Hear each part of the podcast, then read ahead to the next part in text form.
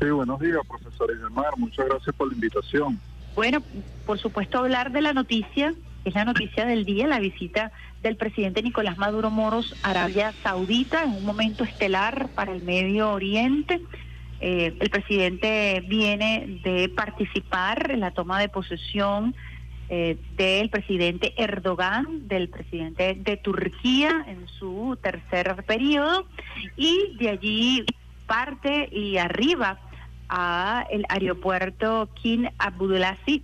en Arabia Saudita. Un poco la importancia del arribo del presidente y de esta agenda eh, que es prometedora, corta, intensa, pero prometedora del presidente Nicolás Maduro Moros. Se trata de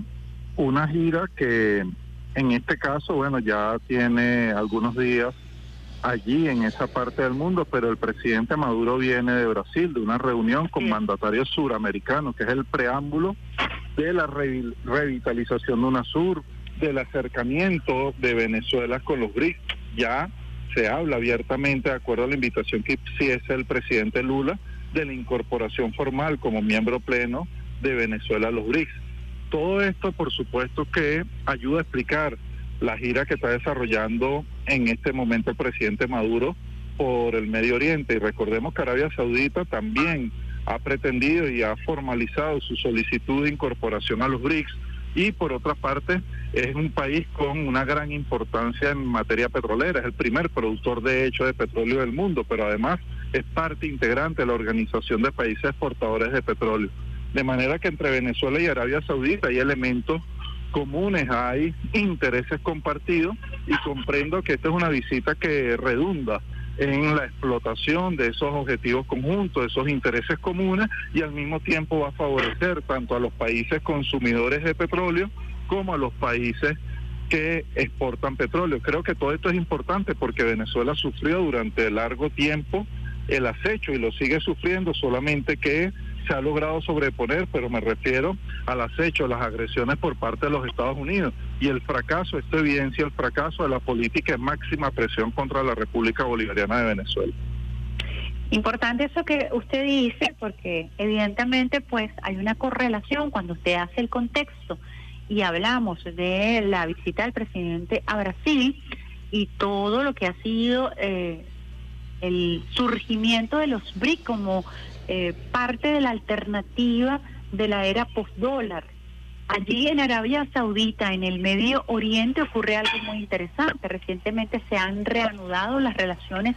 entre Arabia, Arabia Saudita e Irán a propósito de una intermediación eh, que hizo China. Y una vez más el fracaso de los Estados Unidos, que se suponía que sería el buen vecino, ha sido China el gran promotor de la reanudación de relaciones entre Arabia Saudita e Irán. Ese impacto, productores de petróleo, pero además eh, con una gran carga histórica, el hecho de que se hayan reanudado em, las relaciones entre estos países y el impacto que eso genera también en el Medio Oriente, ¿no? Desde luego, esa reunión, ese acercamiento entre dos potencias regionales de gran importancia, Arabia Saudita y la República Islámica de Irán, significa también un revés para la política de la Casa Blanca en esa área del mundo, pero al mismo tiempo también es un revés para el sionismo israelí. Recordemos que Irán también es uno de los países que enfrenta medidas coercitivas unilaterales, al igual que Venezuela, pero al mismo tiempo Arabia Saudita fue un aliado predilecto de los Estados Unidos para sus planes allí en esa parte de Asia Occidental. Y en efecto, hasta hace poco tiempo Arabia Saudita tenía unas excelentes relaciones con los Estados Unidos, se hablaba de las petromonarquías saudíes, se habló también mucho de la fortaleza del dólar asociada a las transacciones petroleras que se hacían desde Arabia Saudita. Hoy, en un momento cuando se plantean, se plantea el intercambio económico comercial con otras monedas, cuando se está hablando de un nuevo sistema económico financiero, cuando ya algunos países adoptan otras monedas abiertamente para su intercambio comercial. Por supuesto que esta relación de Arabia Saudita e Irán es una contribución más a lo que sueña buena parte de la humanidad, que no es otra cosa que un mundo más justo, un mundo pluripolar, un mundo con respeto al derecho internacional público, pero también un mundo donde se replantee en profundidad la Organización de Naciones Unidas. Entonces considero que estamos ante el nacimiento de una nueva época en el marco de las relaciones internacionales y en ese importante momento que vive la humanidad, considero que el presidente Maduro está haciendo un aporte importante porque recordemos que desde los tiempos del gobierno del comandante Hugo Chávez, nuestro país no solamente ha enarbolado una diplomacia de paz, sino que al mismo tiempo también ha planteado la necesidad de cambiar el mundo unipolar por un mundo donde existen, donde priven relaciones mucho más justas. ¿Cuál puede ser el aporte del presidente Nicolás Maduro Moros volviendo a Venezuela? ¿Cómo se inserta Venezuela en este complejo escenario de la geopolítica? Bueno, Venezuela tiene un sinfín de recursos naturales, entre ellos tiene la mayor reserva de hidrocarburos del planeta, tiene grandes potencialidades energéticas que pueden contribuir a resolver por lo menos dos de los grandes problemas que hoy afronta la humanidad como consecuencia de la crisis del capitalismo neoliberal. Recordemos que esto se ha agravado con la confrontación, estos problemas, con la confrontación entre la OTAN y la Federación de Rusia. Y hago referencia, uno, a la crisis energética. Recordemos que eso está en el modelo civilizatorio actual íntimamente vinculado al desarrollo económico. Y a partir de los fertilizantes que provienen de los hidrocarburos, por supuesto que el otro gran problema que enfrenta el mundo de hoy, que enfrentan los más humildes, el tema de la seguridad alimentaria. Y recordemos que ya la FAO ha dicho, ha dicho en su informe del año 2022 que 828 millones de seres humanos en el mundo padecen inseguridad alimentaria. Es una cifra dantesca que habla pues de las injusticias que hoy privan en el marco de un modelo neoliberal que ha demostrado ya su fracaso. Entonces creo que allí el presidente Maduro tiene mucho por aportar, pero yo me atrevería a decir que si que el presidente Maduro también está pensando como parte, pues, porque es un bolivariano, porque es, digamos, un chavista que extrae la savia del planteamiento de Hugo Chávez, creo que está pensando también en cómo la América Latina y el Caribe se incorpora a la creación de ese mundo pluripolar y multicéntrico como un bloque, no como naciones aisladas. Yo creo que allí el fortalecimiento de UNASUR, el fortalecimiento de la CELAC, el fortalecimiento de otros mecanismos de integración como por ejemplo el ALBA, creo que todo esto es parte pues del esfuerzo que hace el presidente Maduro para contribuir a que América Latina y el Caribe lleguen en las mejores condiciones posibles y como un solo bloque unitario que le apueste pues al desarrollo de la región y a satisfacer las necesidades de sus pueblos. Ahora, desde el punto de vista de la diplomacia de paz, Venezuela se ha sabido mover eh, con peso pluma desde la época del comandante Chávez hasta el día de hoy, en esa diversidad política, en esa diversidad cultural, religiosa, estamos hablando de la importancia de este restablecimiento de relaciones entre Arabia Saudita e Irán, pero sin embargo Venezuela siempre supo manejar con mano zurda y mano derecha esas relaciones y hoy por hoy puede pasearse por el mundo entre la complejidad de eh, las relaciones con Rusia, China, Arabia Saudita e Irán, esa habilidad diplomática que Venezuela eh, desarrolló con el comandante Chávez, siendo Nicolás Maduro Moro su canciller, hoy por hoy se pone a prueba, ¿no? Y vemos como el presidente Nicolás Maduro en su elemento, en este, en este elemento de la diplomacia de paz, ¿Cree usted que también esa práctica venezolana ha generado un impacto, tiene hoy por hoy otra lectura, hoy está recogiendo frutos de esa cosecha? Recordemos que el presidente Chávez y también el presidente Maduro, a pesar de las grandes agresiones que se dirigieron desde la Casa Blanca y que fueron implementadas entre otros por el gobierno de Colombia, en su momento Uribe, luego Santos y posteriormente Duque, en ese momento Venezuela hizo un gran esfuerzo por preservar la paz regional. Hoy Venezuela ha sido, por ejemplo, ha refrendado, ha sido defensora de la República Bolivariana de Venezuela de aquel principio de la CELAC de que América Latina y el Caribe es territorio de paz y libre, exento de bases militares extranjeras. Venezuela ha reivindicado la soberanía de los pueblos de la región, pero al mismo tiempo el derecho a la autodeterminación de los pueblos del mundo. Estos son elementos muy importantes porque recordemos que en este momento la OTAN lleva adelante un, un proceso de ampliación global donde ha invitado inclusive a países como México, donde ha hecho de países como Colombia, ya socio global de la OTAN, pero en otras latitudes del mundo también se vienen adelantando planes militares como el área del Indo-Pacífico, donde los Estados Unidos que dirige la OTAN, al mismo tiempo ha montado AUKUS, que es la alianza militar entre Australia, Reino Unido y Estados Unidos para tratar de dominar el área del Indo-Pacífico y particularmente tratar pues de superar militarmente a China. Entonces creo que en ese contexto es indudable que el aporte de la República Bolivariana de Venezuela es muy valioso como un interlocutor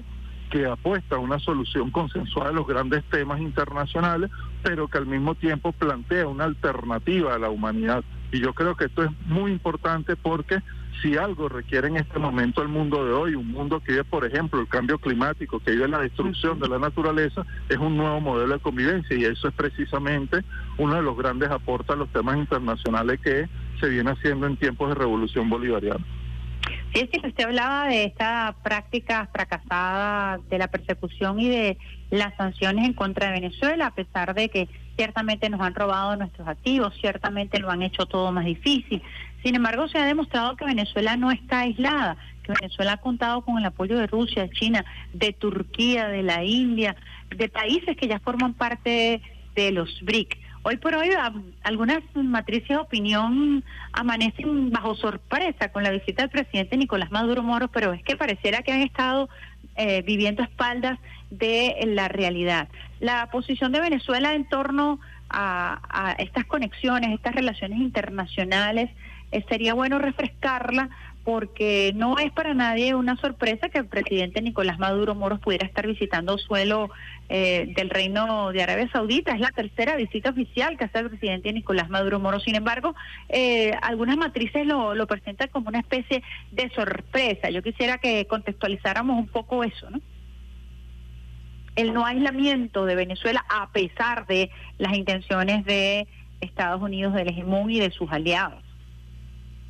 Sí, desde luego, desde el infame decreto Obama, que convirtió a Venezuela en una supuesta amenaza extraordinaria e inusual, se fueron creando las bases para el cerco diplomático, político, económico y comercial contra Venezuela. Luego la administración Trump y también la administración de Biden han venido adelantando la misma política, desde luego que con matices, pero en todo caso preservan el objetivo estratégico de derrocar al gobierno bolivariano para tratar de acabar con la revolución venezolana. Es el objetivo central y eso es de cardinal importancia porque eh, eso se inscribe en, el, en los planes geopolíticos por adueñarse del continente por parte de los Estados Unidos. Ahora bien, Venezuela ha logrado, y esto es muy importante, el reconocimiento pleno de su gobierno. Más recientemente, en esta hilación que hacía de algunos acontecimientos, recordemos lo que fue la figura del señor Juan Guaidó, el intento que se hizo por desestabilizar las instituciones democráticas en Venezuela, desconocer el proceso electoral eh, de las elecciones presidenciales del año 2018. Todo ello ha quedado al traste, todo eso ha quedado como parte del pasado. Hemos enfrentado, por ejemplo, un intento de invasión humanitaria y esa invasión humanitaria es parte de la doctrina militar de los Estados Unidos, y no lo digo yo, así está en sus documentos oficiales. De forma que, a pesar de todas las agresiones, a pesar de todos los intentos de, digamos, incluso acabar con la vida del primer mandatario nacional, Venezuela se ha venido reposicionando, ha venido recuperando la economía. Y alguien me pudiera decir en este momento, bueno, tenemos dificultades económicas, desde luego que sí. Tenemos todavía muchas cosas por hacer y que se deben hacer, desde luego que sí. Hay que hacer mucho más en función del goce pleno de los derechos del pueblo venezolano. Sin embargo, la situación de la Venezuela del 2023 es muy distinta a los años más duros como el año 2017, 2018, donde el país enfrentó calamidades económicas muy duras y sobre eso se hizo toda una planeación genocida para tratar de que nuestro pueblo a partir de padecimientos muy duros pudiera digamos, sublevarse en función de un cambio del gobierno. En, lejos de eso, lo que ha ocurrido es que Venezuela